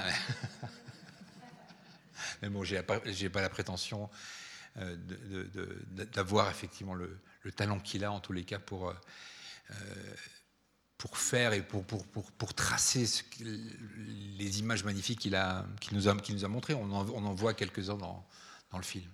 Mais voilà, pour dire que c'est effectivement un moment important de partager avec eux, avec lui. Merci. On a d'autres questions, une remarque ici? Merci et bonsoir. Alaska, c'est très joli, mais la Russie aussi, euh, elle est, comment dire, est plus jolie. Et j'aimerais savoir euh, pourquoi en Occident, on stigmatise tout le temps euh, la culture, la tradition russe, qui est très importante. La, la Russie, comment dire, c'est un pays qui a une grande culture. Même la littérature, ils sont euh, grande tradition. Mais tout ça, comment dire, si on le repousse. Alors j'aimerais savoir pourquoi la Russie devient tout le temps antipathique.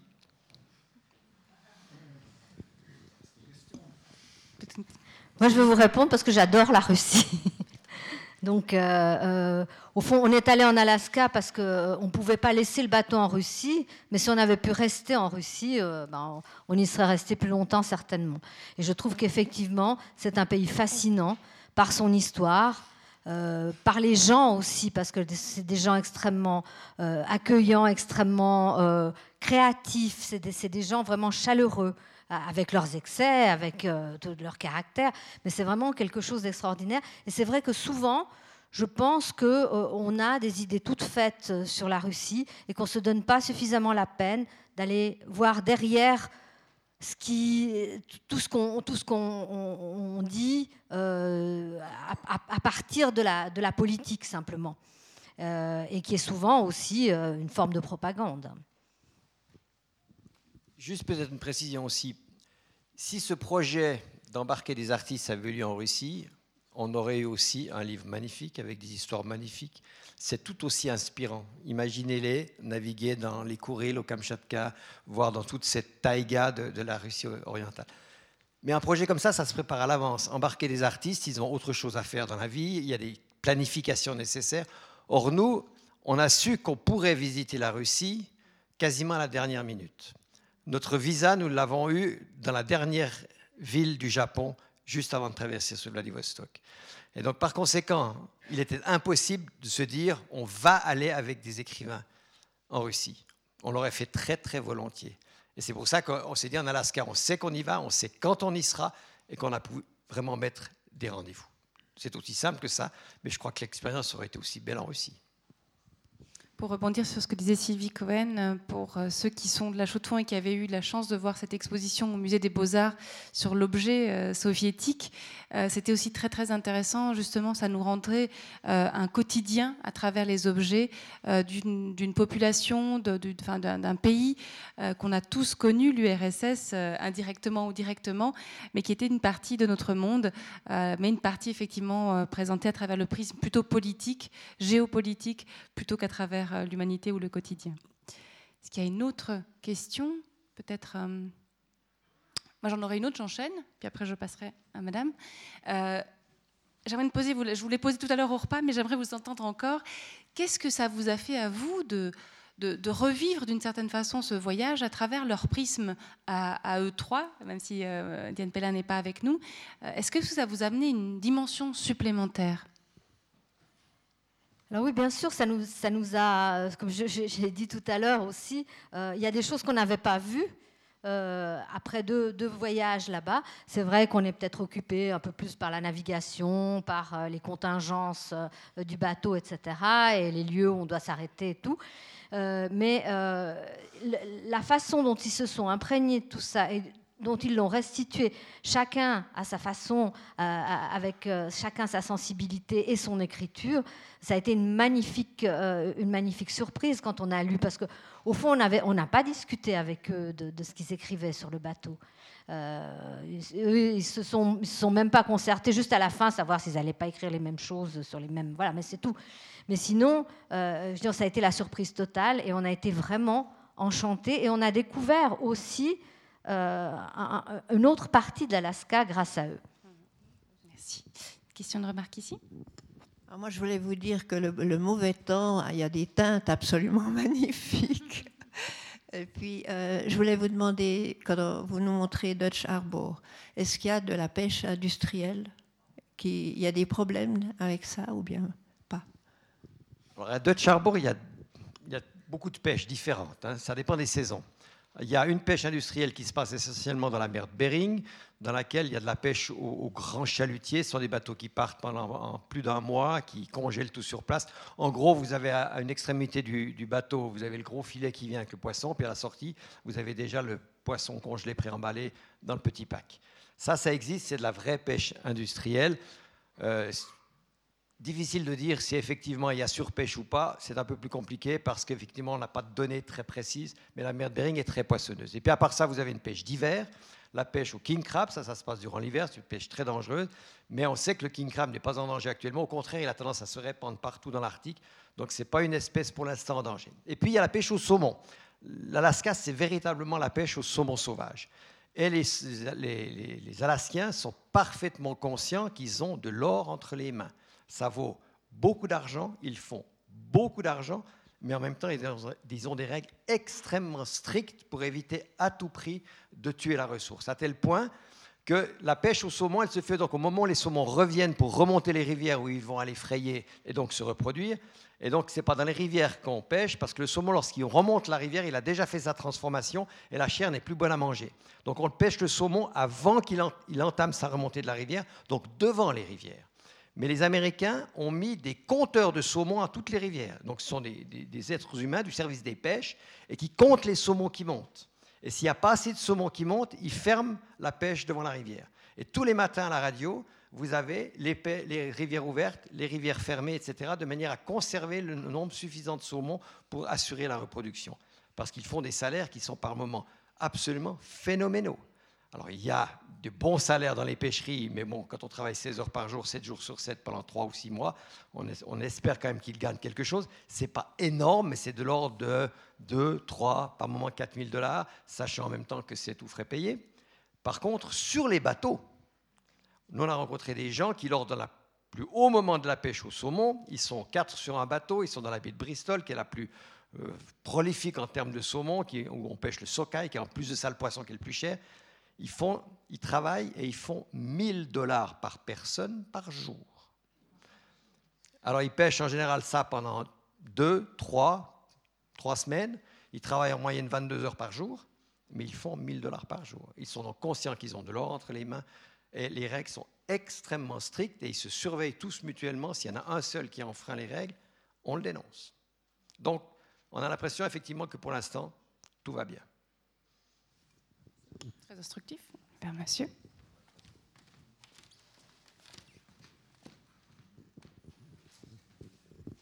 Bonjour. J'aimerais savoir, si vous, j'aimerais savoir si vous avez été particulièrement sensible à certains bruits ou certains silences.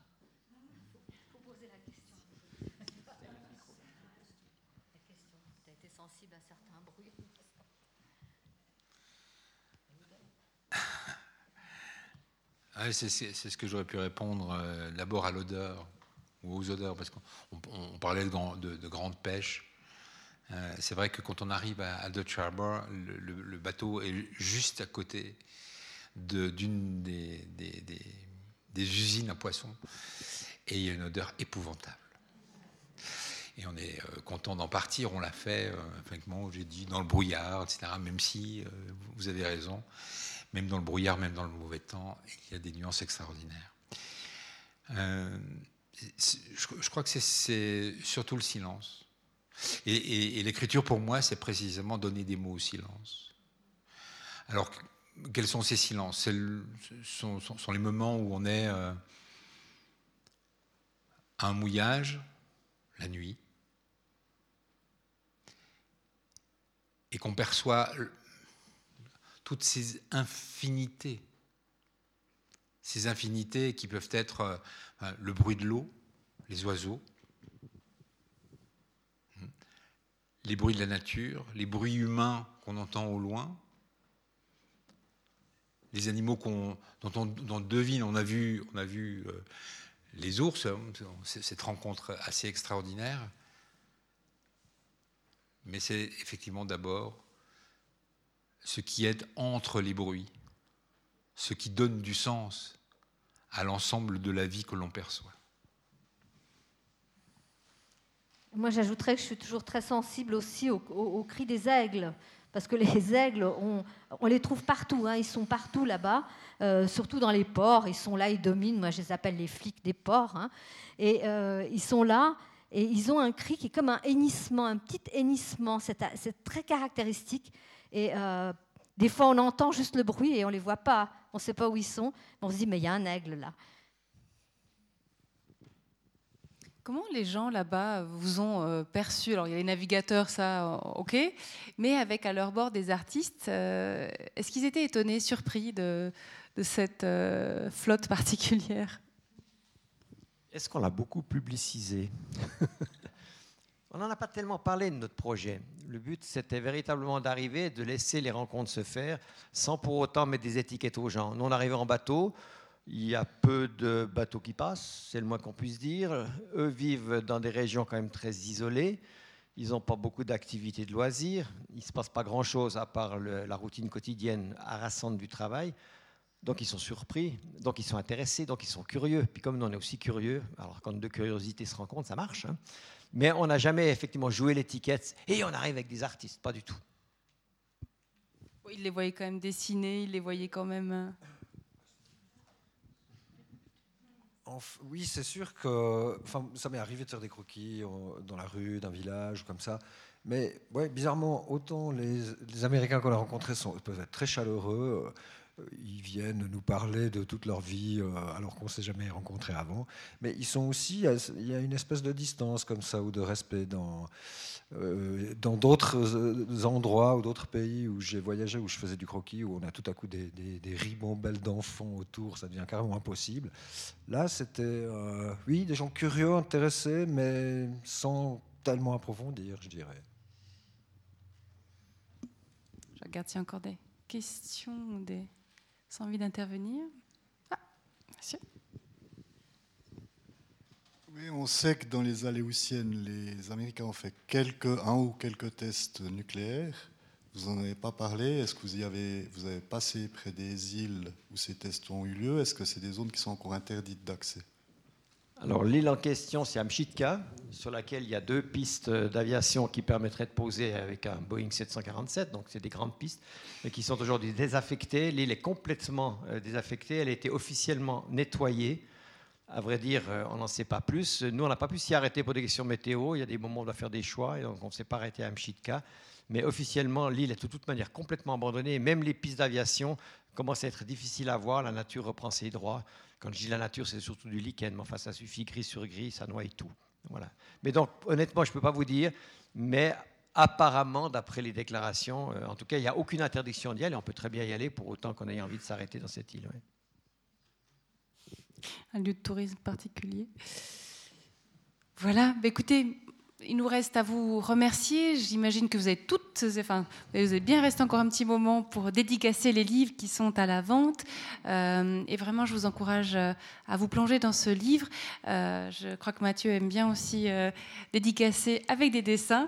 Donc n'hésitez pas, ils sont là encore. Il y a le bar qui est ouvert évidemment pour nous accueillir. Et j'aimerais juste dire un, petit mot à propos du livre, parce que c'est une question qu'on nous pose quelquefois aussi à propos de, au fond, comment vous vivez, comment vous financez les voyages. Et pour nous, les choses sont très claires. Sylvie et moi, nous finançons nos voyages nous-mêmes. Par contre, quand on vend des livres, quand on, on monte des projets, qu'on recueille des fonds, c'est toujours pour les projets artistiques. C'est-à-dire qu'en gros, le livre lui-même, on a eu la chance d'avoir une aide à l'édition de la part de la Fondation Yann Michalski pour l'écriture et la littérature, qui encourage justement tous ces projets d'écrivains et qui a décidé de nous aider et surtout d'aider les écrivains à venir embarquer à bord dans une sorte de, comment dirais-je, de maison d'écrivains. De résidence flottante. De résidence et qui nous a permis en même temps, effectivement, de vous proposer le livre euh, à un prix très modique, 25 francs, quand on connaît les, les coûts d'édition. Donc c'est vraiment quelque chose d'intéressant. Et le but de tout cela, ce n'est absolument pas de financer les voyages, mais c'est, si possible, à la fois financer le projet, et ensuite de financer les projets futurs et de toujours pouvoir continuer d'utiliser le bateau comme un lieu de création et de pouvoir inviter des artistes. Et quand vous invitez des artistes, la moindre des choses, ben, c'est d'abord de leur payer le voyage et au moins de les inviter gratuitement et ensuite on les laisse travailler. Voilà.